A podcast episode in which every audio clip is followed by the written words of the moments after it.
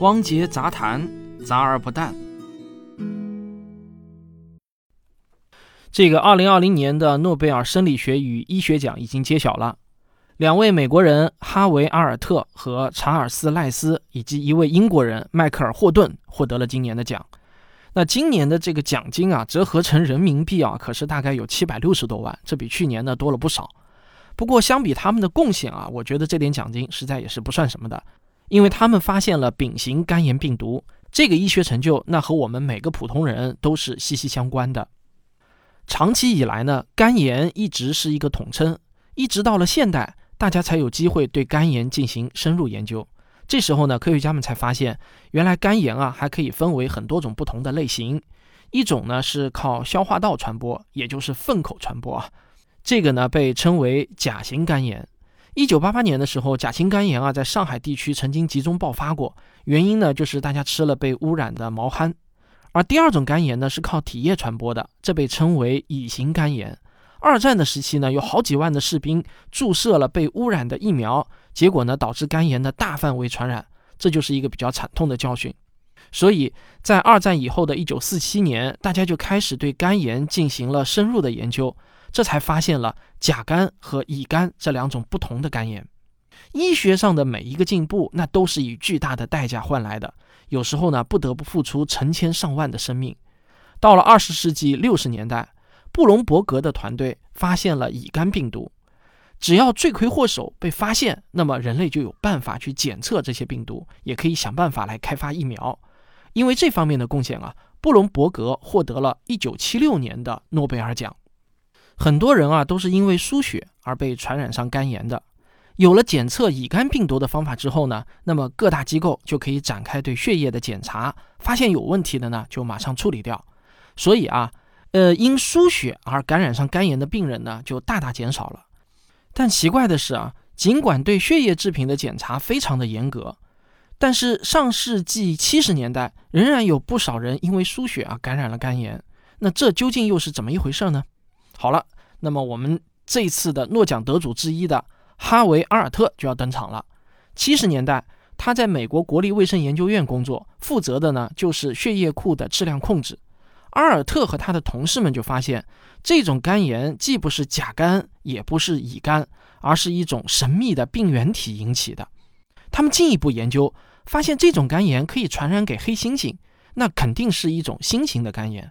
而且引起这种新型肝炎的病原体啊，很像是一种病毒。走到这一步呢，包围圈就已经大大的缩小了。大家乐观的认为，很快就能找到这种病毒的真身。但是呢，没有想到啊，十几年过去了，居然呢是一无所获。我经常把科学研究比喻成接力赛跑，这个下一棒呢就交到了英国人迈克尔·霍顿的手里。一九八七年，霍顿在一家医药公司工作。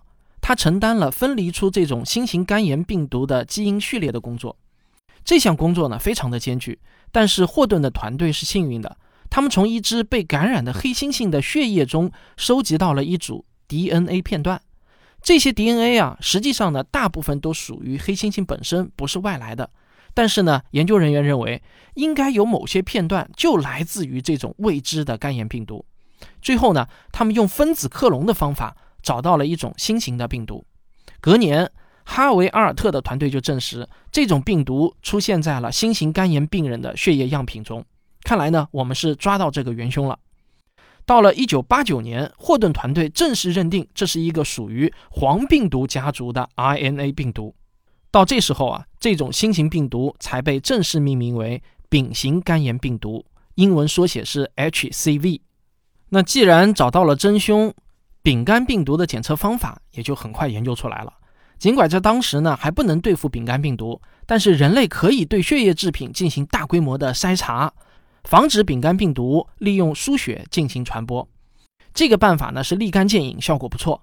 但是这一招啊只能防止人以后因为输血被传上丙肝病毒，对以前已经得了丙肝的人来讲啊并没有什么用。所以呢，如何治疗才是真正的关键。接下来啊，科学家们面临的一个问题呢是技术性的，就是丙肝病毒在实验室中难以复制，不能复制呢也就难以研究。大家啊都在这个问题上被卡壳了。这一回呢，就轮到本届诺奖的另一位得主就是病毒学家查尔斯·赖斯出手了。丙肝病毒是一个 RNA 病毒，这个病毒很容易发生变异，因此呢，几乎是每个丙肝病毒多多少少会有点不一样。其实呢，这就是复制过程之中出了差错，差错呢就是变异，有可能是某个变异对病毒的传播复制不利。所以呢，赖斯的团队就想办法要找出这些病毒的共有序列，通过基因工程技术拼成一个病毒的标准像。这里呢，我给大家打一个比方啊，这就好像我们收集大量的人脸的照片，然后根据统计结果啊，计算出一张平均脸，这就是标准像。赖斯团队的办法呢，也是差不多的，用这个标准病毒注入到黑猩猩的体内。那么这个病毒果然就开始大量的繁殖，黑猩猩就表现出了丙型肝炎的病理特征，这个问题啊才终于有了解决方案。正因为阿尔特、霍顿和赖斯对研究丙肝病毒做出了突出的贡献，所以呢，他们三个人就共同获得了2020年度的诺贝尔生理学与医学奖。当然，参与这项工作的其实呢，绝不仅有他们三个人，每个人的身后都离不开一个团队的支持，但是。他们也只是完成了前期最重要的从零到一的工作，从一到一百的工作呢，其实是由其他的科学家共同完成的。我们就拿病毒的大规模复制来讲，赖斯的办法呢，只能说是啊解决了有无的问题，但是成本高昂，实用性呢很差。因为黑猩猩大部分呢都生活在非洲的丛林中，美国圈养的黑猩猩只有一千五百只上下。其中的一半在各大实验室为科研做贡献，所以呢，黑猩猩的价格可不便宜啊，不可能大规模的推广。解决这个问题的是巴特斯切勒和他的学生罗曼。一九九九年，他们发明了一种办法，就使得丙肝病毒可以在人的肝癌细胞中进行体外培养。这个大家知道，癌细胞的一大特点呢，就是复制分裂起来呢是没完没了，数量肯定是管够。所以呢，用这种方法来获取丙肝病毒，那真的叫做价钱便宜、量又足啊！就这样，花了几十年的时间，前期准备工作基本完成，下一步就要开始准备消灭丙肝病毒了。办法有两个，一个是开发丙肝病毒疫苗，可惜呢，丙肝病毒是一个 RNA 病毒，变异太快，开发疫苗的工作一再受挫。其实呢，这也不奇怪，HIV 病毒的疫苗呢，也是很多年没有进展。都是因为变异太快啊！别说是 HIV 了，就连流感病毒都不是那么好对付的。另外一个方法啊，就是直接对付丙肝病毒本身，要么杀死丙肝病毒，要么呢是抑制病毒的繁殖。早在1986年，美国科学家就发现，一些丙肝患者在每周注射三次阿尔法型干扰素，并持续一年之后，病情就消失了。然而，干扰素呢，仅仅只是一种广谱的抗病毒剂。说白了呢，它就是增加人体的抵抗力啊。就好比你的免疫系统本来呢只有十万人的军队，那你吃了干扰素之后呢，就扩充到了二十万人的大部队。那当然，对抗外敌的能力也就相应加强了很多。但是这个干扰素治疗呢，是有较大的副作用的。更不要说干扰素的治疗非常的昂贵，而且耐受性不好。对于一型丙肝病毒的效果，仅有不到百分之五十的治愈率。而一型丙肝也是现在最普遍和最难治愈的丙肝类型。尽管干扰素有这样那样的问题，那总好过无药可用嘛。所以呢，这二十年来，干扰素疗法一直还是治疗丙肝的标准治疗方法。转机啊，则是出现在了世纪之交，靶向药物开始冒头。这个原理呢，其实说起来并不复杂。病毒啊，总是不断的复制、复制再复制嘛。丙肝病毒是一个 RNA 病毒。不管复制繁殖的过程如何的曲折，最后啊都要靠 RNA 聚合酶把一堆的零配件组装成 RNA。那如果我们想办法制造一些假的零配件送进去，干扰 RNA 聚合酶的工作，并且呢让它拼出来的全是废品，那阻断病毒复制的目的也就达到了。于是呢，在这个思路的指导下，2003年首款抑制剂药物 BRLN 2061面世。这就揭开了人类使用靶向药物抑制剂攻克丙肝的序幕。到了二零一三年，史诗级的神药索菲布韦就问世了。在获批之后的一个季度啊，他就收获了二十一亿美元的收入，创造了美国医药史上的神话。随后不久呢，另一个非结构蛋白靶点的抑制剂药物达卡他韦也成功的研发上市。现在只要结合神药索非布韦和雷迪帕韦，只需要连续口服十二周，就可以治愈高达百分之九十五的最难治疗的一型丙肝。这也就是说呢，全世界超过百分之九十五的丙肝患者都将有被治愈的可能。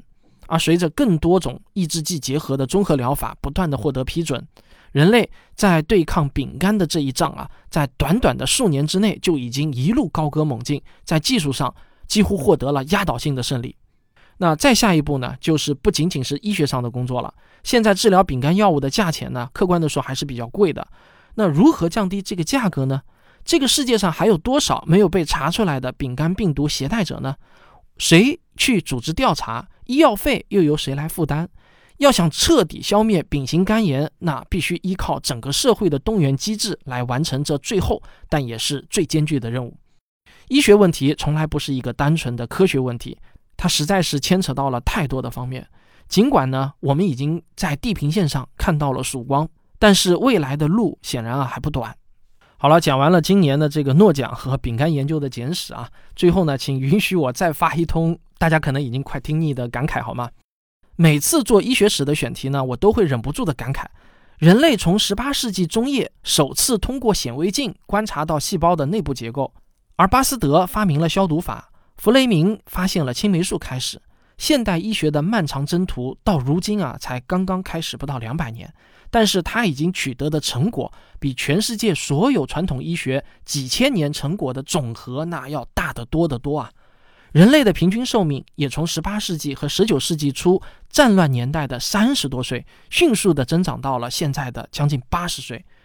如果我们不幸早生了一百年或者两百年，我们想要寿终正寝，或者呢活过六十岁，其实呢是一件很小概率的事情。而反观人类数千年历史的长河，生而为人能够见到自己的孙子孙女，那是在最近的这一百年才变成了一件稀松平常的事儿啊。这些呢，其实都是现代医学带给我们人类的礼物。再过二十年，我相信在我们的孙子辈出生的孩子们眼中，丙肝病毒也会和黑死病、天花、狂犬、鼠疫这些古老的名词一样，只是曾经的一段历史。那这真的是一件值得庆幸的事情。所以啊，现代医学是人类共同的智力财富，它没有东西方之分。